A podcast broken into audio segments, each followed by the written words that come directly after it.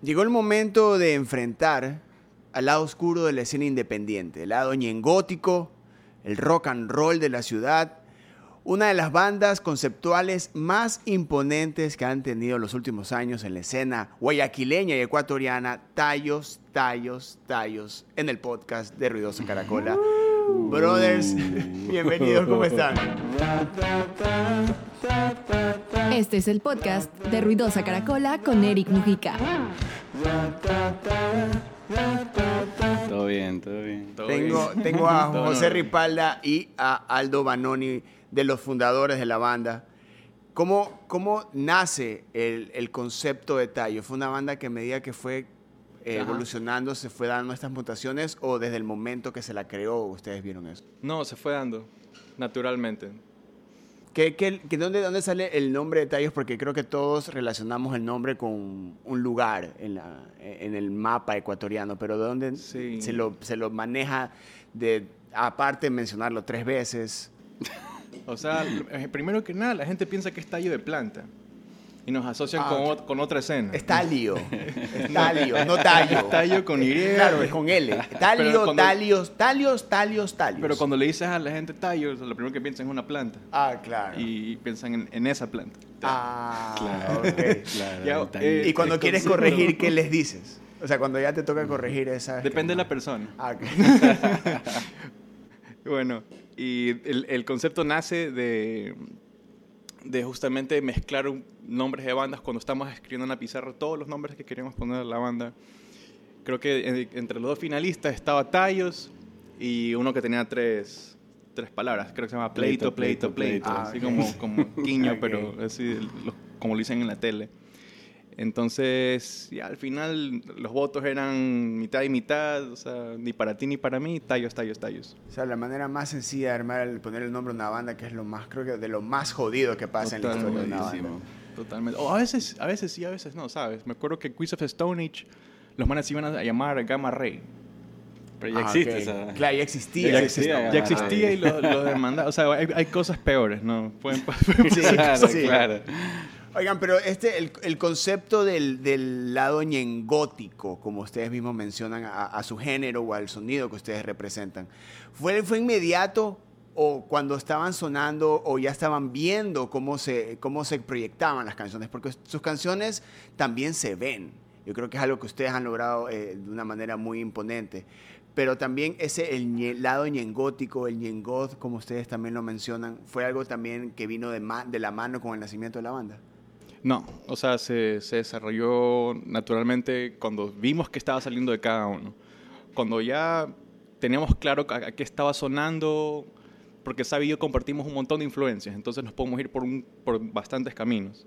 Entonces lo que teníamos en común era como un poquito melancólico, un poquito oscuro. Entonces, bueno, a mí también me encantaba esa nota, entonces yo desde, desde hace antes me moría por hacer algo oscuro, entonces esta fue como que la oportunidad perfecta, ok. Vamos a hacerlo darks, vamos a hacerlo goticón. Ok, chucha, pero Pero también en el, en el concepto de, de- conceptualizando la, la banda, como tú lo mencionas, querías hacer algo oscuro. sí, Y, y los EPs y todos los sencillos que han lanzado van, tienen una línea, como una línea que, que los une a todos. sí. ¿Qué tanto totalmente. te alejas tú de la parte personal con, al, al momento de componer que al momento de que esto debe sonar, mantener la línea de tallos? Porque a veces el artista está en un momento, hoy estás componiendo algo en base a lo que te pasó, o mañana estás componiendo en base a un producto.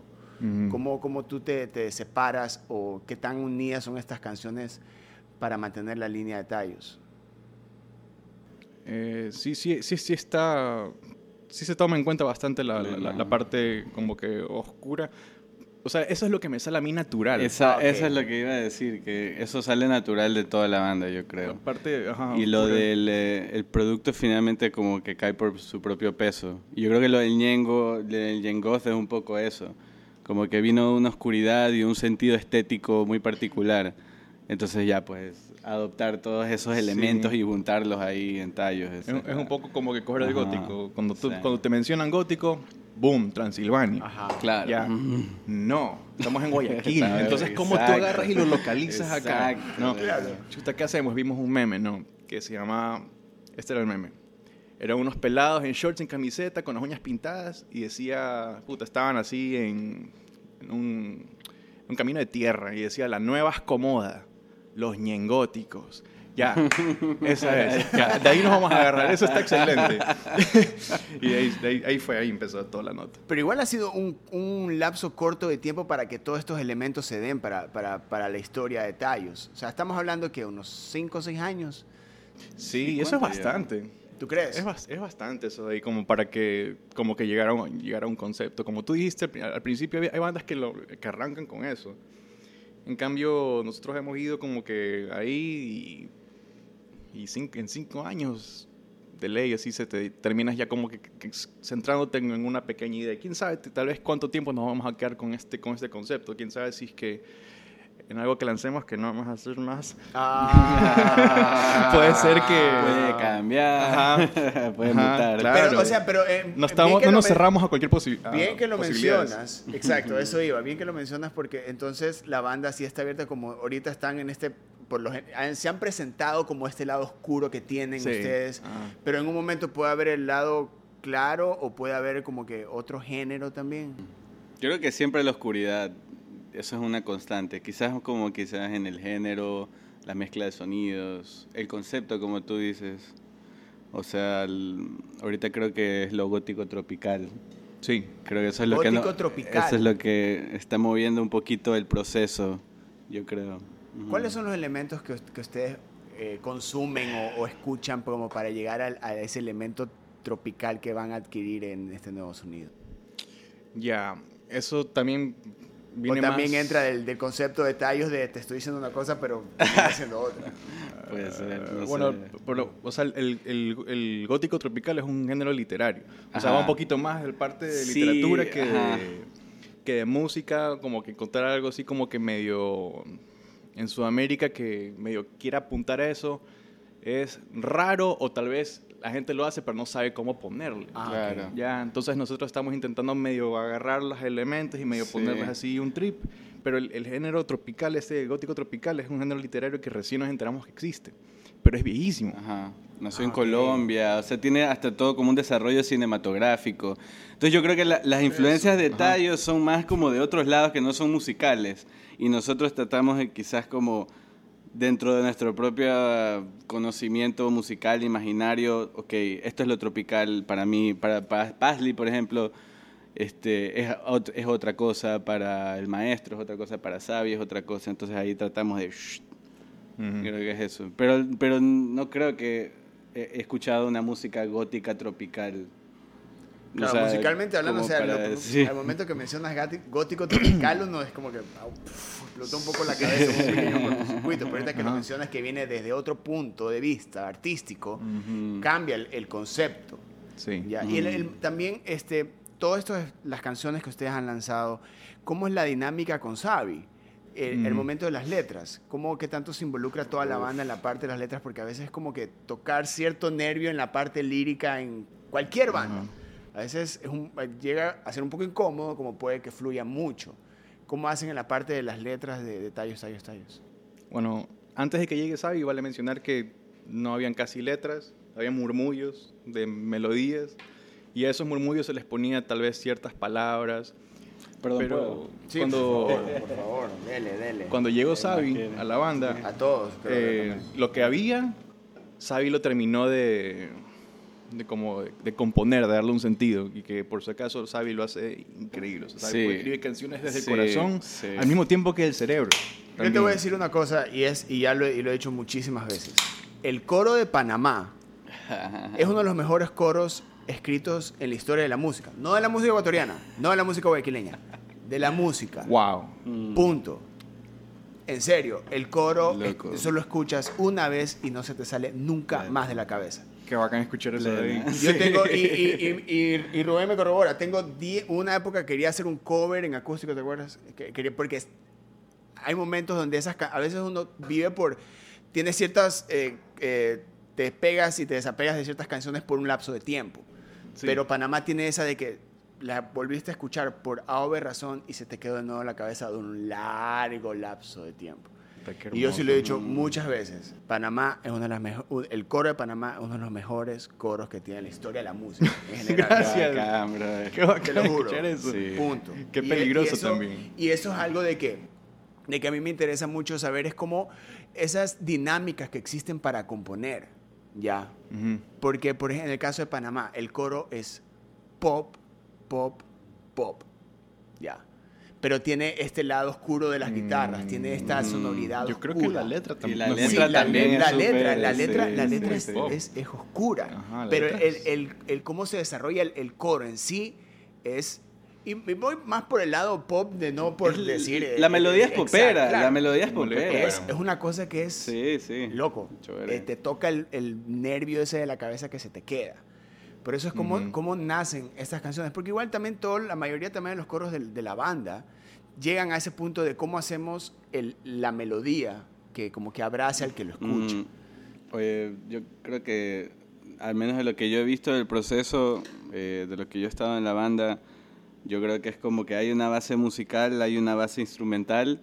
Xavi de repente dice, ya yo le pongo letra, y es como aparece con, con la magia. Yo también creo que, o sea, bueno, me va a corregir Xavi quizás, pero... No está aquí, dilo No nomás. está aquí ya.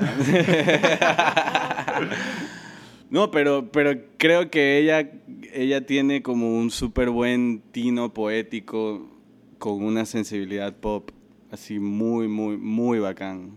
O sea, yo a veces sí, yo, yo me sorprendo. Yo cuando entré a Tallos, yo, yo estaba así como enamorado de la, de la banda, de las canciones. Justamente porque lo que tú dices, el, el coro puede ser popero, pero la letra tiene como una catarsis así maldita. Y, y nada, o sea, yo creo que principalmente ella es la que trabaja la parte Es como ese- lírica. eh, hay, hay Sí. como una especie de, Sí, de sí, agresividad En, Sí, en las estrofas mucho verga. que tienen, Mm. que, que tiene la banda. Sí.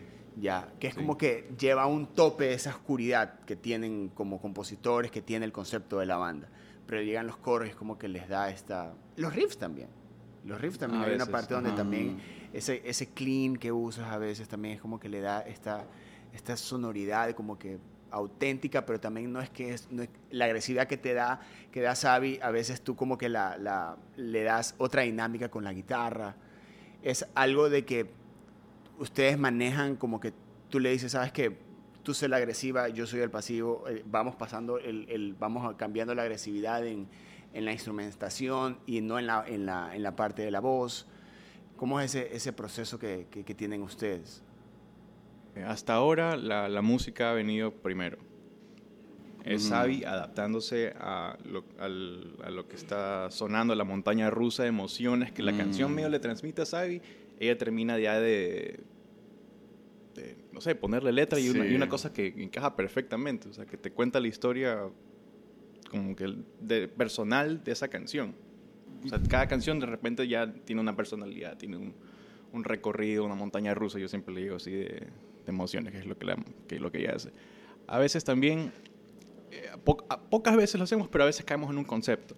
A veces decimos, por ejemplo, el gótico tropical, otras veces eh, nos agarramos de, de ciertos temas, así como que nos importan, por ejemplo, Panamá, justamente es Panamá, porque no queremos hablar justamente de Panamá, sino es que era, en esa época estaban, está pasando lo del escándalo de los Panama Papers. Ah. Ya, entonces estábamos hablando, una, estábamos hablando de los Panama Papers, los Panama Papers, y Sabi, de alguna forma, si te das cuenta, si de repente coges el, el- el escándalo de los Panama Papers y lo comparas con la letra, ahí está. O sea, también estamos hablando de ese escándalo, de esconder así... Ahí mandaste una tarea lamparita. Sí. No, es tarea. sí, no, sí. y- y- y- y a veces, nos- a nosotros mismos nos olvidamos la porque ya la sí. hemos tocado tantas veces, pero... Mandaron tarea, o sea, yo aquí sacaba este podcast y yo me voy a ir a mi casa a coger todos los datos, toda, los toda la documentación de los Panama Papers y me voy a escuchar la canción y voy a decir, ok, me sentí como cuando la primera vez que me dijeron de la que la de Paul está muerto, así me siento ahorita. Ah, Como así, es- esos misterios que... Pero es, es demasiado bacán que eso que tiene la banda.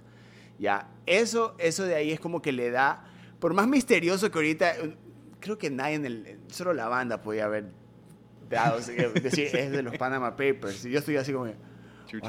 what the fuck? Una, una cosa que Sabi siempre me dice, que es cuando estamos conversando así entre los dos, ella siempre dice, yo no pienso poner una letra vana, una letra burda, una letra solamente por encarnar una melodía. O sea, yo creo que. Tallos tenga letras bacanas. Sí, Ya ese sí ha sido como que un poquito su, su barra. sí. Y en realidad cuando pone los posts en Instagram de las letras y tú lo lees solo como letras, te quedas como que ándate a la verga. Esto está... Esto sí, Sí, sí. Y también yendo a esa parte de, de- de- de cómo la banda también, ustedes ven las canciones, o sea, cuando las están componiendo, hay un momento en que Sabio, tú, la parte ya de la ilustración, de la parte cómo se presentan las canciones, porque también ustedes son una banda que se ha preocupado mucho por cómo se ven en el escenario, qué postean, las portadas del- del- de sus álbums, de sus EPs, de sus sencillos.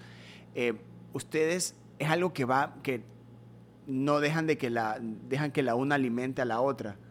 Porque a veces también estamos a veces por el hecho de que en un sencillo se, está un cuadrito de este tamaño en el celular. A veces solo Sí. ponemos eh, termina siendo un membrete. Mm. ya. Pero ustedes sí le dan esa esa cabida que siempre ha tenido en las portadas. Y la parte visual de la música así fue en los 60 en los 70 en los 80 ¿qué motiva a la banda a no hacer un una un membrete hacer a que la parte del visual sea tan imponente como la música. O sea, yo creo que yo creo que es a ver, es, mm, No quieres ponerle nunca algo turro, ¿me entiendes? Exacto. Empezando por Ah, eso, o sea, de dónde te pones a, exacto. a ver qué, qué te dice la canción y a veces no es lo que tú quieres. O sea, a veces la canción, tal vez por el incluso por el título te lleva a, otra cosa, pero sí, sí lo discutimos bastante entre nosotros. No es que Sabi es diseñadora gráfica, ya, aparte Por de ahí, eso. O sea. Sabi también tiene, para la parte estética, ella es la última palabra. Yo le digo, Sabi, tú sí, ella manda ahí. Ajá, o de sea, sea, Sabi, si te gusta esto, dime, si no te gusta, no pasa nada, yo confío en ti. Esa es la cosa, yo, yo confío bastante en Sabi. Ajá. Pero la decisión la tomamos entre todos y es unas discusiones a veces, nos vamos de largo, y- entre, entre tantas opciones bacanas que podemos coger. ¿Entiendes? A veces encont- encontramos a unos artistas fantásticos, queremos colaborar con ellos y nos, nos- a veces nos responden, dicen, qué bacán su música, o sea, de ley, loco, no, no les cobro nada, o sea, esas cosas...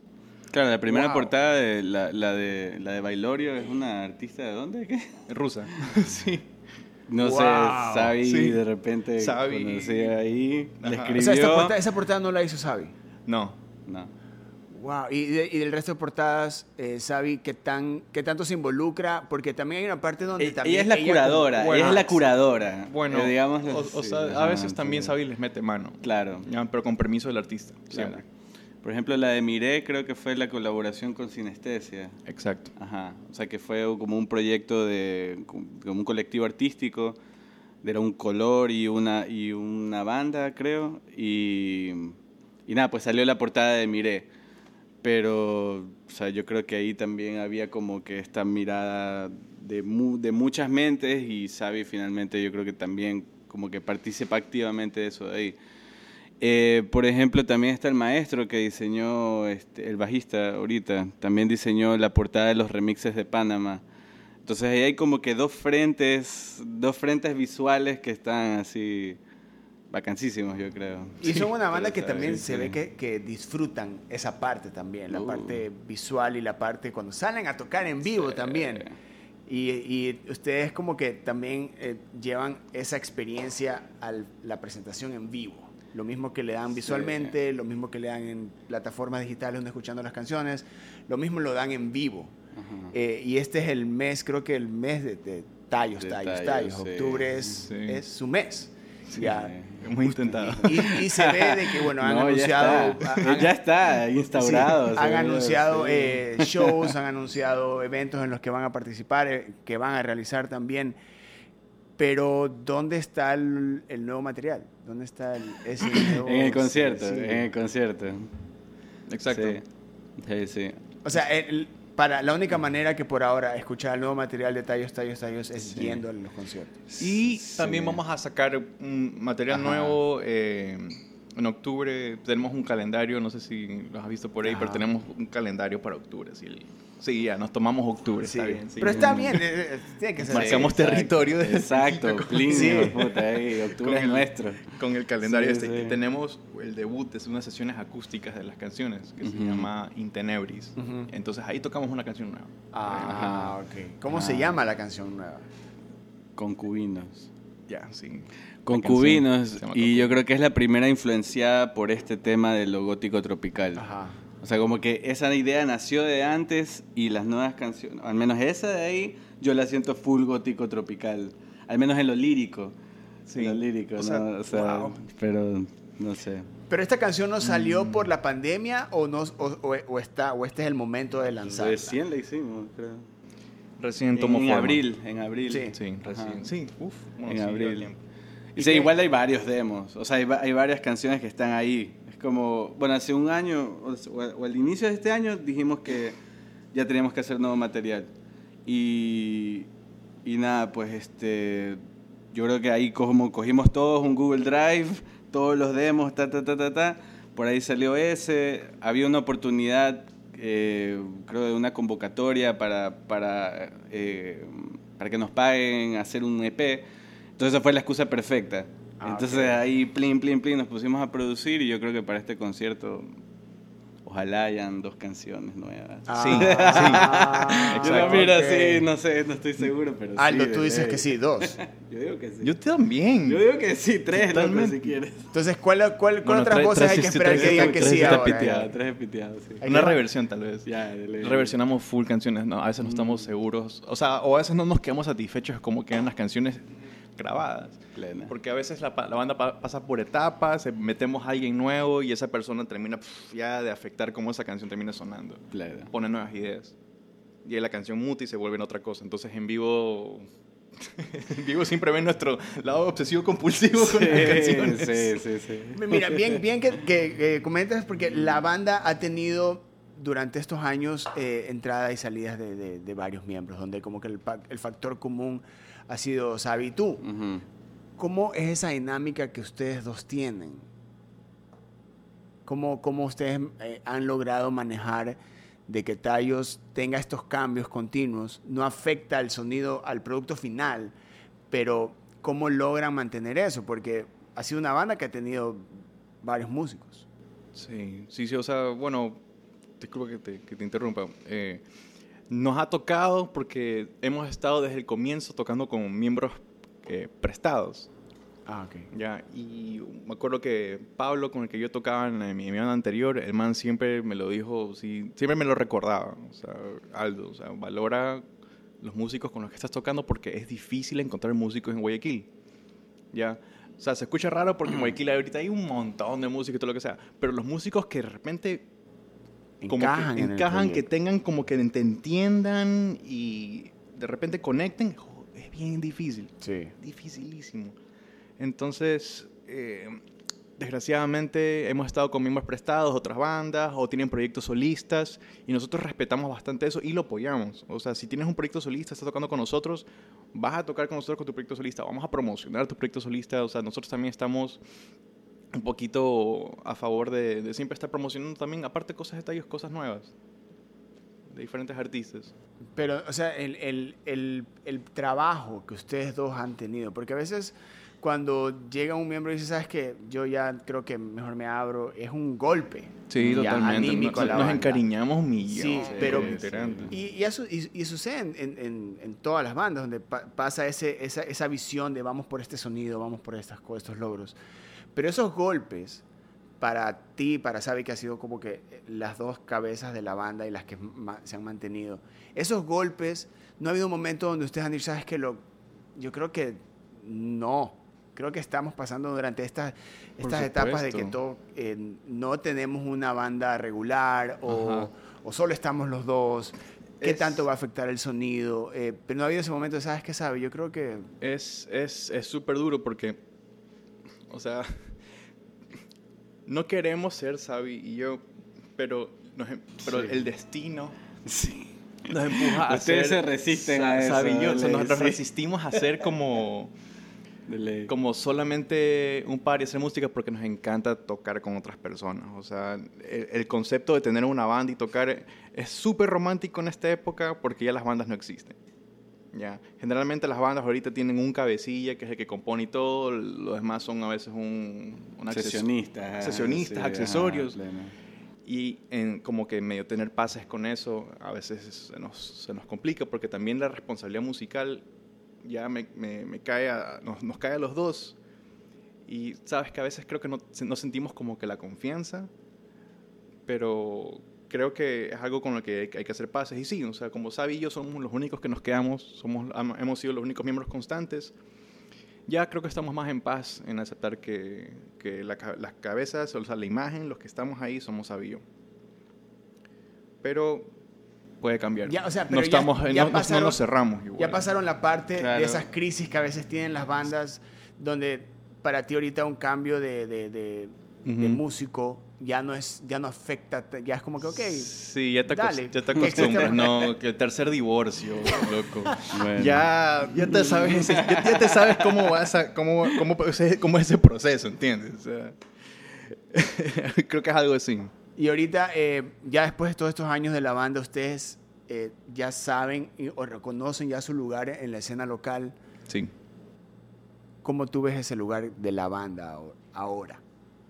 Eh, hemos tocado con tantos músicos que entonces yo medio como que sabemos el circuito por el que, por el que estamos corriendo y también activamente estamos buscando personas nuevas con quien tocar, entonces eso nos, nos empuja a buscar nuevas bandas, nuevos talentos, ver qué está pasando. Eh, probablemente no somos la, la banda más vieja, pero sí somos la banda más activa. O sea, hemos estado bastante tiempo tocando, fregando, publicando, sacando, eh, que nos, nos topamos con la realidad de que ahorita somos los que más estamos jodiendo. Y eso a veces es bacán tener en una, en, una ciudad, como que tener cosas que estén sonando activamente, que no se mueran. Ya hay bandas que sacan algo y... O sea, no, no, ni pido, dejaron que eso sea su, su carta de presentación, pero su carta de presentación, o sea, no es suficiente. Tienes que promocionar tu carta de presentación. Tienes que estar como que a cada rato diciendo, mira, aquí estoy, es- escúchenme. Y creo que no quiero también me- ponerme así como que todos encima, pero nosotros nos, nos, nos enfocamos bastante en chuta, que, que, que quieran nuestro producto, aunque no los escuchen muchos, porque tampoco, esa es la cosa, nos hacemos bulla, pero nuestro público no es enorme, nuestro público son, es muy pequeño, es muy fanático, Es culto un es, poco. sí, es un poco como... De- Como que tienen su nicho ya. Sí, Tenemos es el nicho, nuestro es el nicho y es, sí. exacto, es importantísimo, loco. Por ejemplo, cuando nos invitaron para lo de fiebre, a mí me, a mí me sorprendió bastante.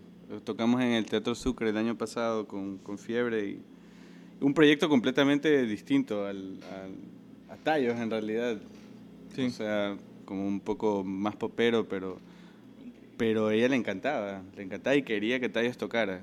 Entonces era como bacán, o sea, hay, hay, hay un nicho, como tú dices. Y, es más, es- creo que es mejor en esta época, en Ujú. esta ciudad, tener ese, esa audiencia o esa fanaticada de nicho que, con la que cuentas y los co- reconoces y los puedes hacer crecer. Porque a veces estamos como que lanzando sencillos, dardos, eh, a donde salga. Y, es- y, no, y no Claro. hay como que, a ver, ¿dónde, ¿dónde saco gente o fans o lo que sea? Y, y es un trabajo de años que capaz al inicio ustedes lo hicieron. Pero ahorita es como que ya está detectado ese grupo que le necesita sí, eso. sí, sí. Ujú. Y, y ya espera y, y va, y va a estar pendiente y va a asistir a los eventos. Ah, de nos va a escribir por interno, nos va a decir, oye, ustedes tocaron medio feo hoy día. ¿Sabes qué? Ustedes tocaron, ustedes han tocado más chévere. ¿Por qué no tocaron esa canción que a mí me gusta? O sea, ya tenemos que medio O sea, si, no, si en los shows que se vienen no tocan Panamá, ¿Sí yo... eso? Sí. O sea, ¿En si no- serio? Sí. Como que, oye, por mensaje interno, ¿Por qué no, no to- tocaste la canción? Sí, que- totalmente. Hay personas que tienen así como que apegos a, a- a una canción así específica.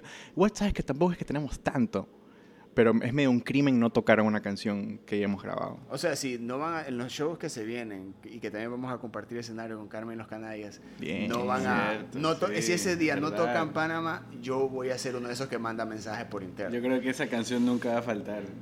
Yo voy a mandar mensajes por sí, interno. o algún día, fal- si algún, día, falta, y nos van a... Yo voy con Ahí, lo- ahí te camiseta. van a linchar por... Nos van a linchar, nos van a mandar así un ladrillo con... Yo voy a ir como ese man, ese, man, ese man de Instagram que está con los carteles. Ah. Yo voy a uno que ya a Panamá. si no- voy a estar pendiente del show. Así, ah, que no, No tocaron listo. Panamá. El siguiente show, así, Ajá. pilas que esta banda no toca Panamá. No, no paguen la entrada. Brothers, Muchísimas gracias por haber estado acá. Eh, primera No, a vez que ustedes, tengo la oportunidad gracias. de conversar así con ustedes. Felicitarlos por el sonido que tienen, por lo que han logrado, por también lo que tú has logrado, Aldo, no solo con Tayo, sino también con todas las bandas en las que has estado como artista. Y también eso es muy importante de que ya pasan los años y ya hay un nombre, ya hay un trabajo detrás que simplemente respalda todo lo que vienes haciendo y que dan ganas de ir a verte también tocar en vivo y eso es muy bueno pa- también para la escena que ya reconoce quiénes son los que van camellando durante todo este tiempo. Brothers, ahí tienen gracias. sus últimas palabras, por favor. Total. Eh, vayan al siguiente concierto de Tallos. Vamos a tocar en al aire el 23. Eh, va a estar buenazo. Vamos a tocar con Carmen y los Canallas. Vamos a tocar con Los Pescados. Esa es una banda que jamás pensé en mi vida que Los Pescados iba a compartir un post al mismo tiempo que yo, así diciendo que hagan al concierto. O sea, este, estoy así como fanboy de años, emocionadísimo por eso. Y si no los han escuchado, escúchenos ahora. Los Pescados son de Puerto Viejo, son lo máximo.